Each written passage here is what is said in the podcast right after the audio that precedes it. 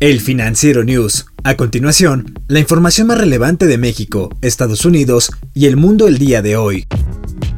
La científica mexicana Mónica Olvera de la Cruz y su colega Baofu Kiao, ambos investigadores de la Universidad de Northwestern, descubrieron una nueva vulnerabilidad en la proteína espiga del nuevo coronavirus. El hallazgo podría conducir a un tratamiento contra la enfermedad del COVID-19 que ha dejado 770.000 fallecimientos en el mundo y más de 20 millones de contagios. Los científicos informaron que la proteína espiga, SARS-CoV-2, virus que provoca el COVID-19, juega un papel crucial en el contagio.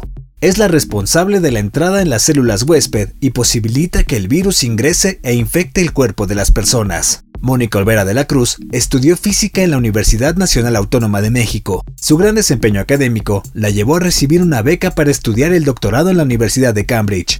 Actualmente es profesora en la Universidad Northwestern y miembro de la Academia Nacional de Ciencias de Estados Unidos. Malasia ha detectado una nueva cepa del coronavirus que es 10 veces más infecciosa.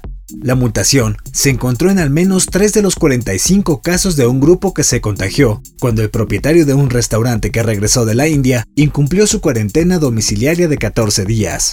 El hombre fue condenado a 5 meses de prisión y recibió una multa.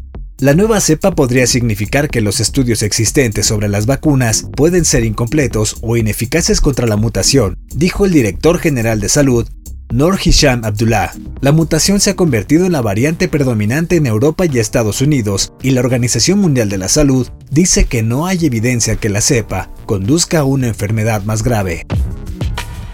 El mandatario venezolano Nicolás Maduro informó que será el primero en su país en aplicarse la vacuna contra el COVID-19 desarrollada por Rusia. Maduro dijo que la llegada de las dosis, que son desarrolladas por el Instituto Gamaleya de Moscú, y el Fondo de Inversión Directa de Rusia se están manejando con cautela. La vacuna lleva por nombre Sputnik 5.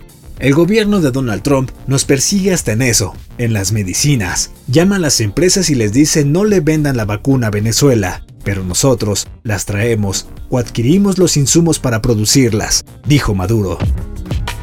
La Casa Real de España informó este lunes que el rey emérito Juan Carlos I se encuentra en Emiratos Árabes Unidos. El anuncio resuelve un misterio sobre su paradero que comenzó desde que anunció que abandonaría el país en medio de un creciente escándalo financiero. El ex monarca, de 82 años de edad, es objeto de investigaciones oficiales en España y Suiza sobre posibles irregularidades financieras. Las autoridades de Emiratos Árabes Unidos no han respondido a las reiteradas preguntas sobre la estancia de Juan Carlos I en el país. Asediado por los escándalos en el último año de su reinado, Juan Carlos I abdicó en favor de su hijo Felipe en 2014, perdiendo la inmunidad que la Constitución española le concede al jefe de Estado.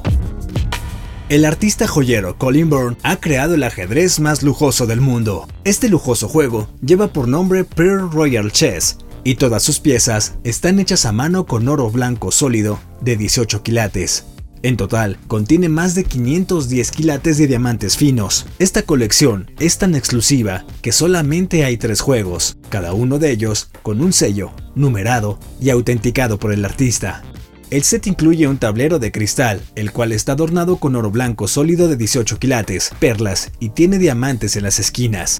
El set de ajedrez está en una exposición permanente, a la cual solo se puede asistir con cita previa en Beverly Hills. Si deseas tener uno, debes tener en cuenta que está valuado en 4 millones de dólares. Hasta la próxima entrega del Financiero News. Yo soy Daniel Maldonado y en la producción está Daniel Díaz. Hasta la próxima.